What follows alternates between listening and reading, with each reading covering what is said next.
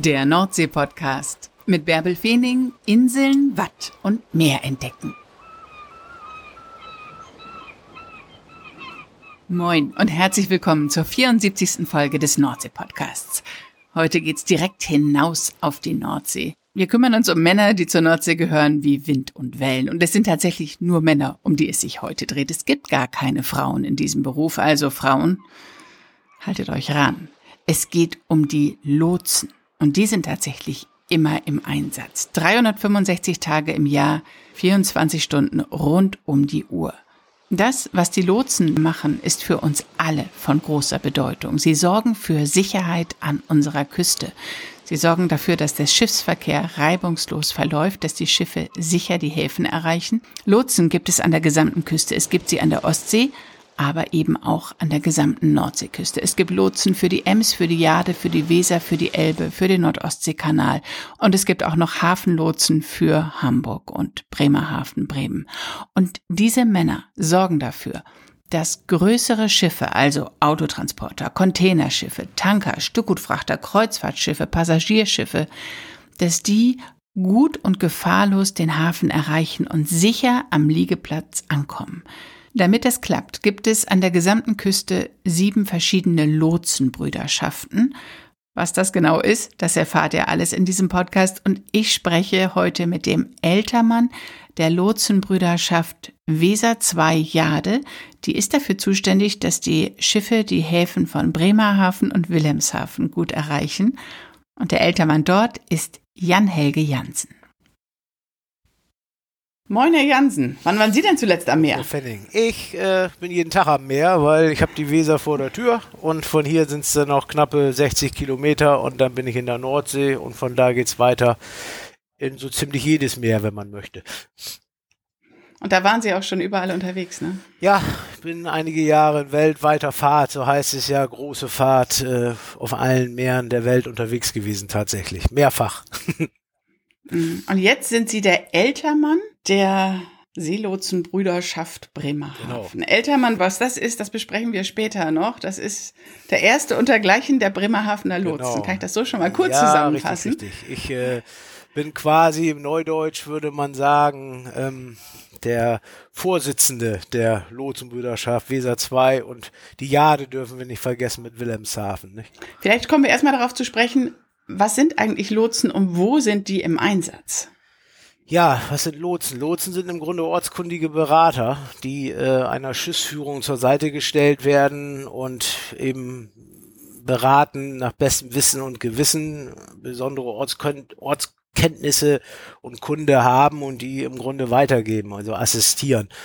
Das äh, bezieht sich dann immer auf den Bereich, wo man eingesetzt ist und eben nicht auf alle Seelosreviere, die es dann Deutschland gibt. Es werden ja sieben an der Zahl. Ne? Ich meine, an Bord eines jeden Schiffes auf der Brücke ist doch immer ein Kapitän. Aber dieser Kapitän darf nicht ganz alleine den Hafen von Bremerhaven ansteuern. Naja, also theoretisch äh, ist er befähigt, das Schiff zu führen, überall und zu jeder Zeit.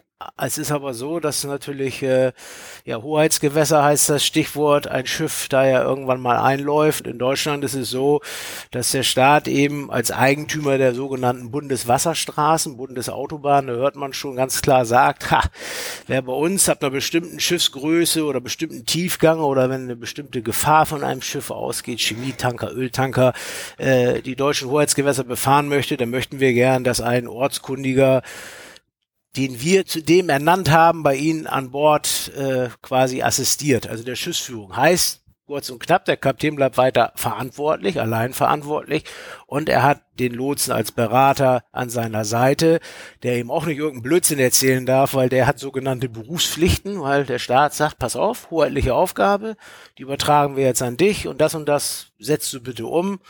Und dass das ganz gut funktioniert, sieht man daran, dass äh, Lotsen im Grunde nicht in der Zeitung auftauchen, zumindest nicht mit den Negativschlagzeilen. Eigentlich gar nicht. Und das heißt, wie Sie schon sagen, man weiß nicht viel über Lotsen, äh, läuft irgendwie im Hintergrund. Ne? Ja, und die Schiffe erreichen die norddeutschen Häfen alle ganz sicher. Ne? Die liegen da immer gut an der Kaje. Aber die müssen dann irgendwo in der deutschen Bucht an Bord gehen. Wie kommen die denn da an Bord? Da gibt's ja keine Überstiegmöglichkeit, oder? Doch, dafür ähm, hat der Bund auch gesorgt. Der hat gesagt, ja, wir richten also das Seelotsswesen ein und wir erhalten auch die sogenannten schwimmenden und festen äh, Lotseinrichtungen, also Lotsenstationen, Schiffe, Versetzschiffe um, an Bord und von Bord äh, der zu Lotsen Schiffe zu kommen vor. Und das macht er auch. Und die Positionen sind in den Publikationen und in den Seekarten entsprechend festgehalten und das äh, ist ein bestimmtes Symbol und da kriegt man dann auf gut Deutsch, kannst du dann Lotsen abholen oder rauswerfen, wenn okay. du weiterfährst. Jetzt überlegen wir mal, äh, stellen wir uns mal vor, ein Containerschiff, was Bremerhaven ansteuern will. Das steuert dann, fährt dann durch die Deutsche Bucht und kommt dann an dieser Lotsenstation vorbei? Oder wie sieht das ganz konkret aus für diejenigen jetzt mal ganz konkret, die noch nie was von Lotsen Gut. gehört haben? Sagen Sie, welche Größe wir nehmen, das unterscheidet sich. Ja, so ein großes AAA-Containerschiff, also Maersk. Also AAA-Klasse, 400 Meter mal 60, 20.000 Standardcontainer. Ja die sind ja so groß, äh, dass wir diese Schiffe schon wirklich in der deutschen Bucht im Grunde quer ab von Helgoland, wenn man Helgoland sich auf der Karte anguckt, dann im Grunde westlich äh, von Helgoland, da besetzen wir dieses Containerschiff schon. Und da schon. Ja, in dem Fall, genau, da beginnt nämlich das Verkehrstrennungsgebiet. Das ist wie so ein Autobahn. Das sind Einbahnwege, die kreuzen sich. Da läuft ja der ganze Verkehr, der von Hamburg kommt, also von der Elbe zur Weser, zur Jadewill, oder im Norden, äh, das trifft sich da alles, fährt diese Wege da ab, weil da ja auch ganz viele Windräder stehen und Ölplattformen, darum diese Einbahnwege und Schutzzonen und wie es nicht alles äh, heißt. Da geht also der Lotse an Bord. Und das an Bord gehen sieht in dem Fall wie folgt aus. Äh, ein Kollege kriegt quasi den Auftrag, dieses Schiff nach Bremerhaven zu bringen. Dann wissen wir, um die und die Uhrzeit ist es an der sogenannten Versetzposition, wo der Lotse zusteigen soll.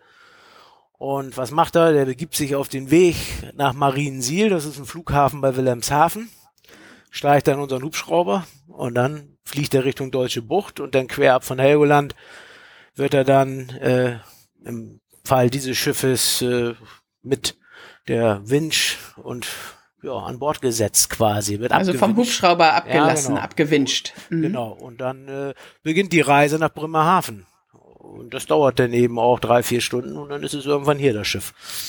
Okay, da ist nur dieser eine Lotse zuständig dann von der Deutschen Bucht bis nach Bremerhaven. Bis nach Bremerhaven und das Land Bremen wiederum hat dann, nach vier Stunden ist man dann ja auch schon, ist ja auch noch einiges am Verkehr und das ist auch kein Pappenstiel hier durchs äh, Weltnaturerbe Wattenmeer zu fahren. Also wenn das dann erledigt ist und die Schweißränder dann so groß, nein, tatsächlich nicht. Also wenn man dann angekommen ist, dann kommt ein Hafenlotse, des Landes Bremen, der heißt dann auch so, und der dreht das Schiff dann in der Regel und legt es dann auch an. Nicht, weil der Kollege es jetzt nicht hinbekäme, aber da Sicherheit oberstes Gebot kommt ein frischer Mann, der dann für dieses Manöver völlig unverbraucht von dem Kapitän und dem Lotsen den Job macht und äh, das Schiff dann da, weil er es regelmäßig auch einfach macht, äh, Betrachtung der, des vorherrschenden Windes und der, der, des Ebb- oder Flutstroms äh, an die Kaje zu legen. Ja, und dann passiert das ohne Beulen und Schramm und dann sind am Ende alle glücklich. Wie kommt der Lotse an Bord, der Hafenlotse dann? Da haben wir dann hier vor Ort äh, kleinere Versetzfahrzeuge, mit denen kommt er dann und dann ganz traditionell über die Jakobsleiter klettert er dann die Bordwand hoch und dann ist er da. Das sind die Bilder, die man und immer. Dann gibt's noch einige Treppen, das, das ja. sind die Bilder, die man immer schon mal gesehen hat. Ne? Genau, da gibt's das, das sind aber auch wirklich äh, teilweise Höhenmeter, ne? Also Augeshöhe, Triple E, 65 Meter. Und wenn du äh, von der Wasseroberfläche kommst, das lassen wir mal die Gezeiten weg, sagen wir mal, das ist null. Und dann, ja, dann paar, paar, paar Meter Leiter, dann diverse Treppen, wenn du Glück hast, Fahrstuhl und so weiter. Ja. Und wie ist das, wenn man da an der Bordwand hochklettert? Das haben sie ja auch gemacht, ne? Ja, wie ist das? Das ist äh, Routine irgendwann, nicht? Also bei normalem Wetter ist es äh, nicht so spektakulär und wenn das Wetter dann schlechter wird, dann muss man tatsächlich ähm, die Sinne noch mal ein bisschen mehr schärfen und zieht sich meistens auch noch entsprechende Kleidung an, damit, wenn es denn mal nass wird, man nicht gleich komplett äh, bis auf die Knochen und alle Klamotten, also Spritzhose oder so und Regenhose und dann äh, hält man sich fest und passt auf, dass jeder Tritt auch sitzt und dann geht's ja, ab. besser ist es. ja, ja. Gesichert ist man dann nicht, oder? Nee, gar nicht. Nee. Ja, eine Schwimmweste, also PSA, Ja. so eigene Schutzausrüstung. Äh, Mhm. Da kann ich jetzt auch nur sagen, ich habe keine Ahnung, wie oft es täglich passiert oder insgesamt im Jahr, dass wir da genau das machen. Die Leitern müssen natürlich in einem guten Zustand sein. Da gibt es klar definierte Vorschriften. Und wir haben auch Leute auf den Booten, die sehen mit einem Blick, ob das passt oder nicht passt. Und dann geht die Reise auf der Leiter erst los. Und der Rest ist, äh, ja, Übung, Routine, wie bei der Feuerwehr. Ich meine, die Drehleiter klettern und solche Sachen. Übung macht den Meister und äh, aufpassen, dass man sich von der Routine nicht überrumpeln lässt, sondern immer wieder daran erinnert, Achtung, jedes Mal volle Konzentration und dann nicht irgendwie nach, nach, nachlässig werden. Ne? Ja. Ja, aber im Grunde geht es nicht um diesen Weg aufs Schiff, sondern es geht darum, das Schiff sicher nach Bremerhaven zu lotsen. Dann, ne? Ja, das ist einfach nur genau. part of the job im Grunde, oder? Genau. Es Also, ist nur für die Außenstehenden immer so, ja, es, der klettert da jetzt hoch. Da, da sitzt man immer mit offenen, Ich- offenem Mund spiel- vor den Bildern. ich spiele das wahrscheinlich ein bisschen runter. Tatsächlich ist es so, dass äh, wir ja regelmäßig auch alle drei Jahre äh, zu einem müssen wir unser Gesundheitszeugnis machen und in diesem Gesundheitszeugnis, da wird eben die körperliche Fitness und Schwindelfreiheit, all diese Dinge, die sind natürlich gewährleistet, dass die Leute, die das hier auch machen, äh, äh, alle können und nicht nach drei Mhm. Stufen sich alles dreht oder äh, die Pumpe denn da rast und dann äh, kommt die Schwerkraft. Also so ist es nicht, ne? Das ist da wird schon aufgepasst, es wird regelmäßig kontrolliert und eine ge gewisse Grundfitness musst du haben und wir machen auch eine Menge Lehrgänge, wo dann auch mal Dinge Mhm. simuliert werden, die man in der, die man nicht haben möchte, aber selbst wenn, dass man da so ein paar Kniffe und vielleicht noch ein Ass im Ärmel hat, ne? Okay. Also Sie müssen dabei Wind und Wetter rüberklettern, oder? Gibt es Grenzen? es gibt Grenzen, klar. Und die Natur gibt sie vor und ähm, wir machen das, was also von allen Seiten äh, noch zu verantworten ist. Soll heißen, dass einmal die Schiffsführung der Kapitän, weil der ist ja irgendwie mit im Boot, wenn was passiert an seinem Schiff. Ne? Ähm, Es gibt ja sein Einverständnis, dass man an Bord kommt. Also äh, ist er sich der Gefahr bewusst und ist auch damit in der Verantwortung, dass die Leiter und die Ausrüstung entsprechend vorgehalten wird. Dann ist da einmal der Lotse, der klettern muss und dann ist ja noch der Führer des anderen, unseres Versetzmittels, ob nun Hubschrauber, da ist es dann der Pilot und der Winch Operator oder bei den Schiffen eben der Schiffsführer, Kapitän, der da ja auch ist und aus diesem Dreigestirn wird quasi äh, äh, entschieden, wenn alle sei, sagen, go, machen wir mit, dann wird's gemacht und wenn einer sagt, jet, dann ist vorbei, ne, dann machen Mhm. wir es nicht mehr. Also wenn das Schiff Okay. bildlich gesprochen an der Bordwand denn drei Meter rauf und runter geht, dass du dann wirklich in irgendeinem Moment die Leiter, ja, aber, ja, ja, aber dann, dann, dann kommen wir an so, wo man sagt, okay, wo es dann auch die Gefahr besteht, dass selbst wenn du die Leiter sicher erreichst, das Schiff bei der Abwärtsbewegung vielleicht die ganze Leiter abreißt, dein Versetzschiff, dann wollen wir das nicht. Und dann machen wir das nicht und dann hört das Ganze auf. Und es ist aber ja so, wenn wir hier im Hafen ankommen, ist es erstmal schon viel geschützter. Und äh, Mhm. ab einer bestimmten Windstärke würde auch der Hafen, die Containerbrücken ja gar nicht mehr arbeiten. Also irgendwann wird's dann obsolet. Dann, dann, ich sag mal, dann braucht das Schiff auch nicht mehr kommen, weil es passiert eh nichts. Das muss ja irgendwie auch an der, an der Kaje liegen bleiben. Da haben wir zwar Glück, dass die Hauptwindrichtung die Schiffe mal an die Kaje drücken hier. Wilhelmshaven ist genau andersrum. Das ist ablandig, aber irgendwo ist einfach Schluss, ne?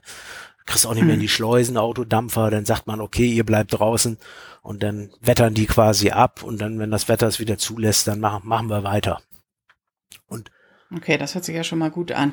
Ähm, ich habe bei der Vorbereitung gelesen, die Deutsche Bucht sei eines der schwierigsten Reviere weltweit. Warum ist das so?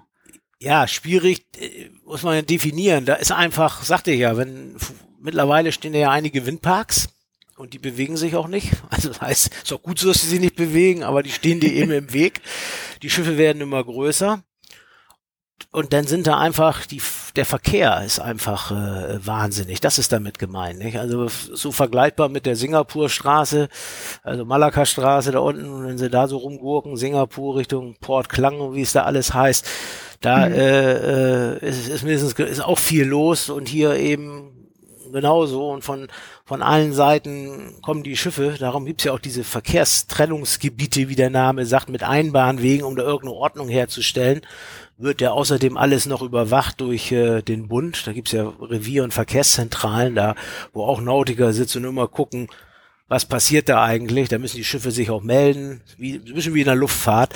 Und äh, dazwischen drin sollst du im Grunde mit Schiffen zu einer bestimmten Uhrzeit an bestimmten Punkten sein, weil wir mitunter auch tidenabhängige Pfade in den Revieren haben. Das heißt, du brauchst, weil der Tiefgang so groß ist, das auflaufende Wasser, was dir mehr Wasser unterm Kiel verschafft.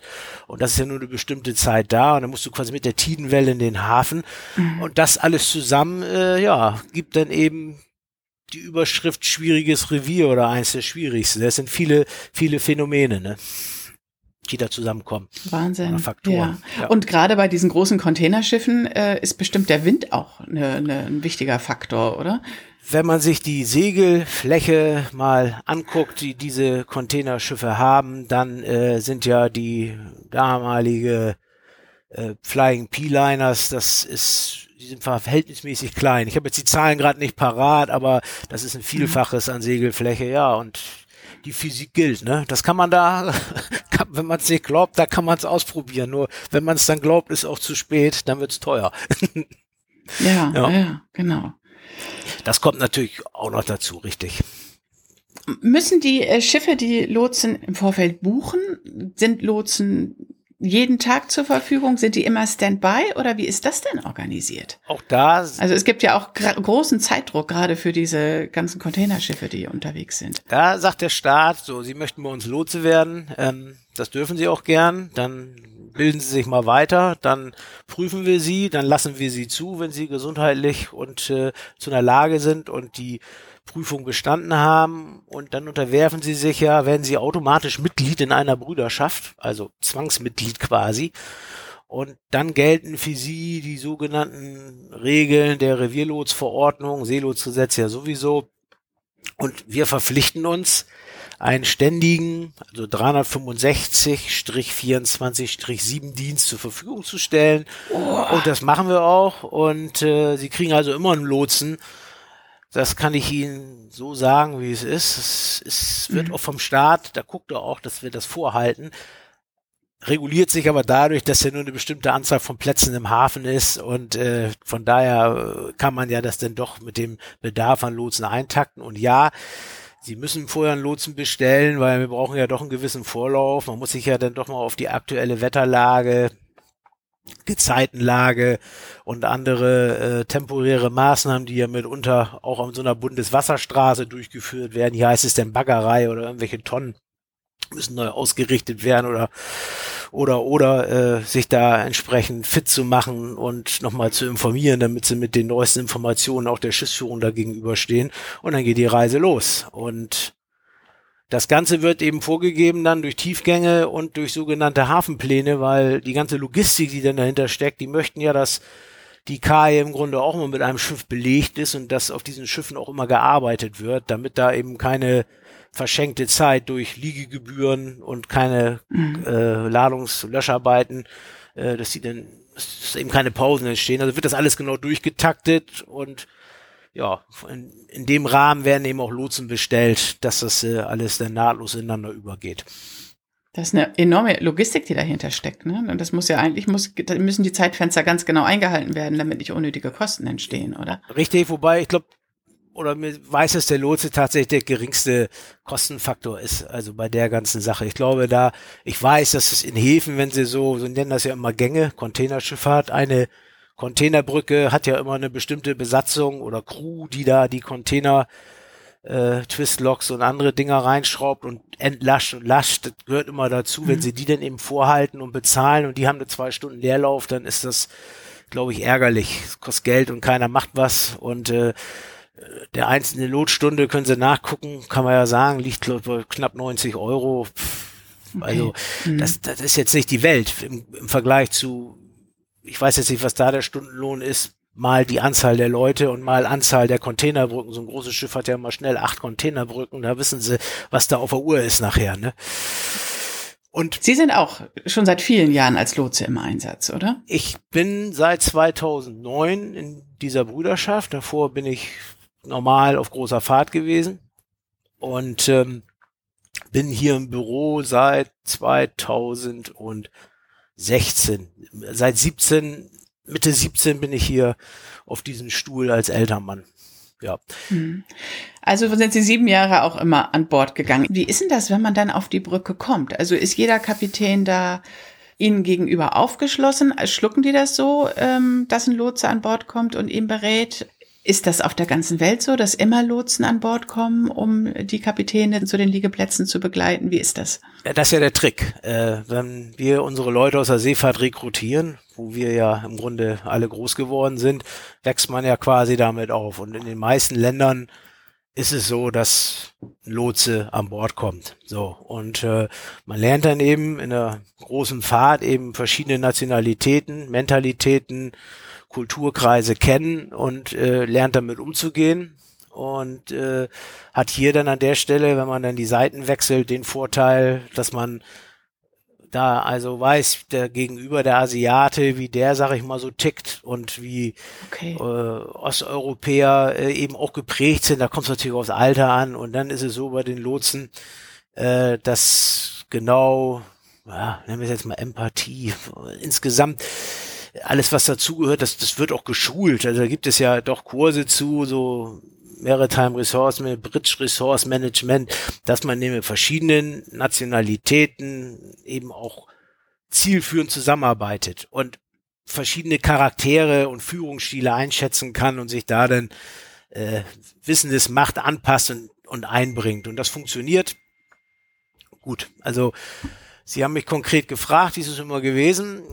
Wenn Sie denn vernünftig und nett auftreten, dann werden sie auch äh, vernünftig und nett empfangen. Wie man den Wald hineinruft, so schaltet es hinaus. Und vielleicht am Anfang ist der eine oder andere mal ein bisschen äh, verhaltend oder auch mal maulig, weil äh, eben nicht geschlafen, viel Stress, wenn sie hier in der Nordsee beziehungsweise in Europa unterwegs sind. Da ist ja auch ein wahnsinniger Druck auf den Schiffsführer und Kapitän, viel Verkehr, auch zwischen den Lotsenstationen, wenn sie hier von, von Rotterdam rüberkommen und, äh, und noch vorher noch mal eben Felixstowe waren und den Ärmelkanal da gekreuzt haben, da bist du als Kapitän, da steht sie dann auch bis hier oben und dann kommt eben mhm. wieder ein Lotser, wenn du dann merkst, aha, der hat das auch mal gemacht, der weiß, was los und der hatte für Verständnis, da brechen sie ganz schnell das Eis und dann sind die meistens ganz froh und äh, äh, unterhalten sich ganz locker. Englisch ist hier sowieso kein Thema bei uns und mhm. dann möchte ich mal sagen, dass im Großen und Ganzen wir immer gern gesehen und willkommen sind. Mhm. Ja. Lotsenbrüderschaft haben Sie schon gesagt, das sind nur Männerlotsen oder gibt es auch weibliche?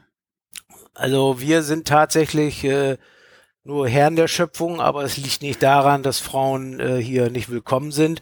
Bei uns ist es so, es waren einfach noch keine da, die gesagt haben, mhm. hier, das obliegt doch nicht mir. Also kommen wir wieder zur Seite des Bundes ja unsere Aufsichtsbehörde, wie ich immer sage, die legt ja die Kriterien fest, die erfüllt werden müssen.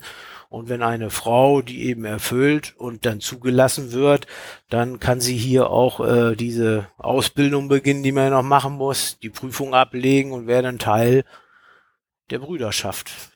Ich drehe ja Filme für den NDR, für den Nordsee-Report. Und ich habe es einmal geschafft, das hatte ich mir in den Kopf gesetzt, dass ich unbedingt mal mit einem Containerschiff fahren will und habe es mit viel Mails, mit polizeilichem Führungszeugnis und ärztlicher Untersuchung geschafft, an Bord einer, eines Containerschiffs von Maersk zu kommen, Mayview Maersk. Wir sind in Bremerhaven an Bord gegangen abends und sind dann, glaube ich, morgens um sechs abgelegt. Ziel war der Hamburger Hafen.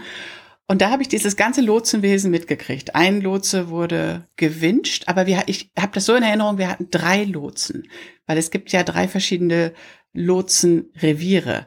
Können Sie das nochmal erklären, wie das ist, wann welcher Lotse zuständig ist?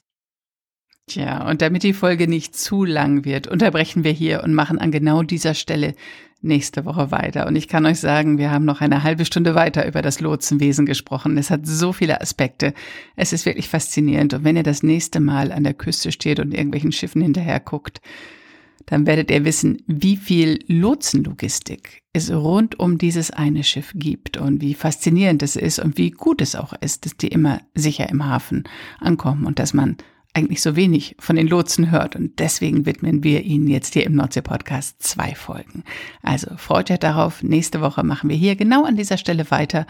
Und dann wisst ihr, welche Lotsen ich da auf meiner Tour von Bremerhaven in den Hamburger Hafen erlebt habe. Das war ein Film, den ich für den Nordsee-Report gedreht habe. Ich weiß gar nicht, ob der noch im Archiv zu sehen ist in der Mediathek. Auf jeden Fall war es echt ein faszinierendes Erlebnis. So, das war's für heute von hier. Ich freue mich darauf, wenn wir uns nächste Woche wieder zusammen dem Lotsenwesen widmen. Und dann lasse mir was Neues für euch einfallen. Ich nehme euch Woche für Woche mit ans Meer. Denkt an eine kurze gute Bewertung bei Apple Podcasts und erzählt anderen von diesem Podcast. Und dann bis bald.